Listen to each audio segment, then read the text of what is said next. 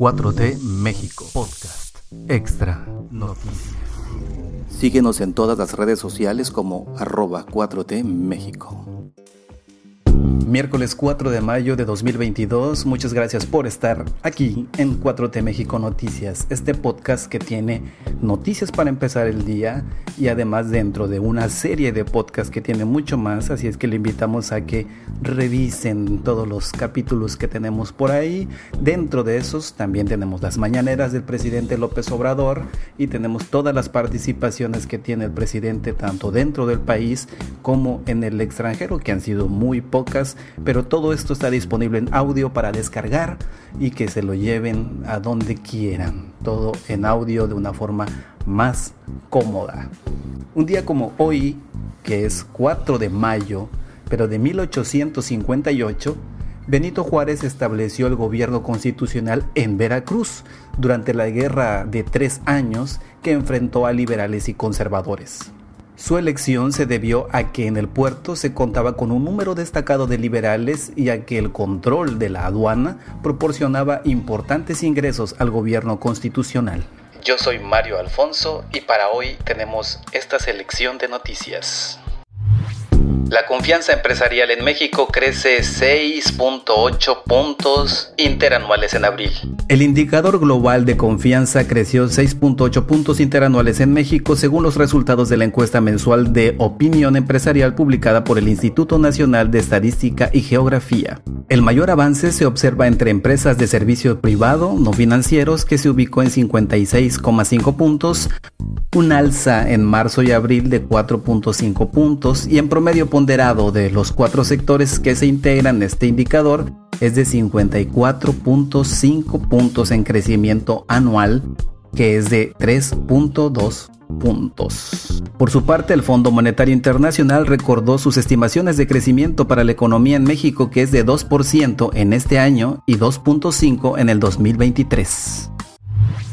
México confirma colaboración con Bolivia, Chile y Argentina para la explotación del litio.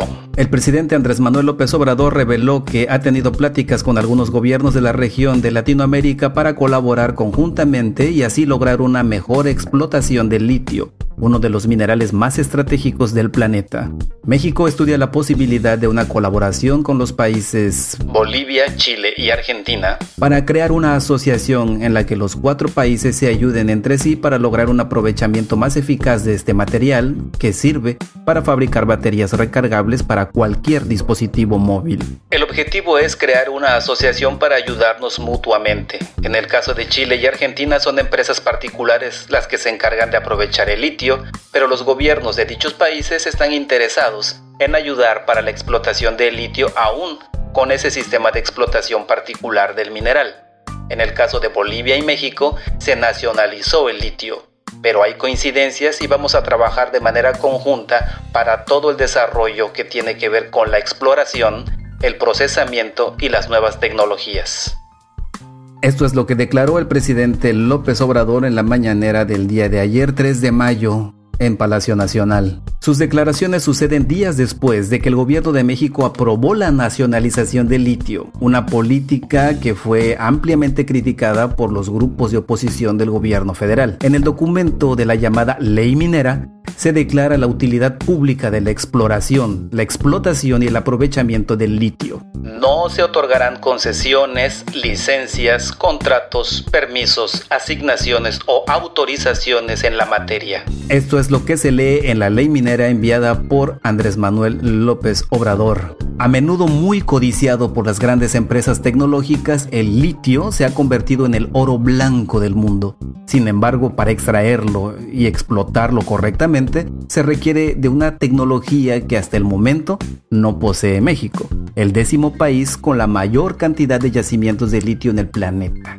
El retraso tecnológico de México con respecto al aprovechamiento del litio fue reconocido por el propio presidente Andrés Manuel López Obrador a lo cual comentó, Estuve leyendo comentarios de que para qué vamos a querer el litio si nos va a faltar la tecnología. Sí, pero ahí vamos a ir desarrollando la tecnología, o se adquiere, pero el litio es nuestro. La misión que AMLO le encargó a Ebrard para su visita a Estados Unidos. El clima político internacional ha llevado a que Estados Unidos amenace con impedir la participación de aliados de Rusia en Latinoamérica, concretamente Cuba, Nicaragua y Venezuela en la Cumbre de las Américas, para lo que el presidente Andrés Manuel López Obrador buscó alternativas. El presidente mexicano encargó al titular de la Secretaría de Relaciones Exteriores, Marcelo Ebrard Casaubon, atender en su viaje previo a Washington la posibilidad de que se otorguen garantías a ambos países latinoamericanos para participar en el encuentro multilateral. En su conferencia de prensa, el presidente López Obrador dijo que le pidió a Joe Biden vía telefónica garantizar la participación en el evento de Miguel Díaz Canel, Nicolás Maduro y Daniel Ortega, presidentes de Venezuela, Cuba y Nicaragua respectivamente. No hay que adelantarnos porque con todo respeto el planteamiento se lo hice al presidente Biden. Entonces él me mencionó que iba a pensarlo y ayer salió para Washington Marcelo Ebrard y le encargué que además de los temas de la agenda bilateral se tratara eso. No lo descartamos, que los inviten. En la pasada cumbre me dijo Marcelo que los invitaron a todos, entonces vamos a esperarnos. Por su parte, Washington argumenta que no debe participar en la cumbre países que no ostentan sistemas políticos democráticos, además que sostiene una reiterada hostilidad contra Cuba desde el triunfo de su revolución en 1959 y contra Nicaragua desde el triunfo de la revolución sandinista en 1979. Contra Venezuela, Estados Unidos ha sido hostil desde el triunfo de la revolución bolivariana que llevó a cabo Hugo Chávez y que lo llevó a la presidencia del país en 1999.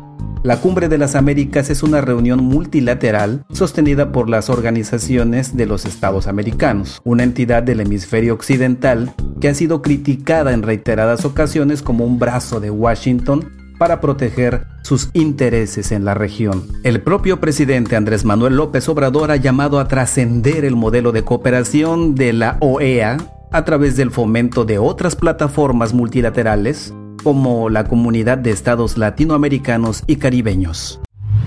La millonaria ganancia de Pemex luego de adquirir una refinería de Deer Park en Texas. A 100 días de que el gobierno de México adquirió la refinería de Deer Park, Texas, Pemex reportó una utilidad de 195 millones de dólares, de acuerdo con el director de la empresa, Octavio Romero Oropesa. En conferencia con analistas, el petrolero presentó los resultados financieros y operativos del primer trimestre de 2022, además de explicar que se procesaron en Deer Park 282 mil barriles diarios de crudo y se produjeron 294 mil barriles diarios de productos derivados del petróleo, 84.2% de los cuales fueron destilados como gasolinas, diésel y turbocina. Con estos resultados se demuestra que la adquisición de esta refinería fue un gran acierto, pues contribuye de manera relevante en la estrategia de seguridad energética de nuestro país y genera valor económico a Pemex. La refinería ha mantenido su operación de forma adecuada en los primeros 100 días en control de Pemex y se han desarrollado las tareas de mantenimiento conforme al programa. La adquisición de la refinería de Deer Park forma parte de la estrategia del presidente López Obrador para consolidar la soberanía energética en México, junto con la construcción de una planta de la misma naturaleza en Dos Bocas, Paraíso, Tabasco. De entre su presupuesto anual, Pemex tiene perfilados 22.700 millones de pesos para Deer Park y 45 mil millones de pesos para Dos Bocas. En cuanto a la operación nacional de las refinerías, Romero Oropesa reportó un aumento del 10% en relación al año 2021 y un promedio de procesamiento de crudo de 822 mil barriles diarios. Esto es todo amigos, esto es todo amigas. Muchas gracias por estar en 4T México y por compartir, que es lo que siempre le pedimos, que compartan y compartan y compartan este podcast para llegar a cada a cada rincón, a cada persona, a cada dispositivo, para llegar a más y más personas y que también nos sigan en las redes sociales, en Facebook, en Twitter, en Instagram, pero en Facebook principalmente hay publicaciones diarias y constantes de información verídica sobre la cuarta transformación de la vida pública en México y la dirección es facebook.com diagonal 4T México. Yo me despido de ustedes y cuando compartan por favor digan que todo lo que se dice aquí siempre es verdad. Este podcast fue publicado por 4T México. Producido por Mario Alfonso. No olvides seguirnos en todas las redes sociales como arroba 4T México.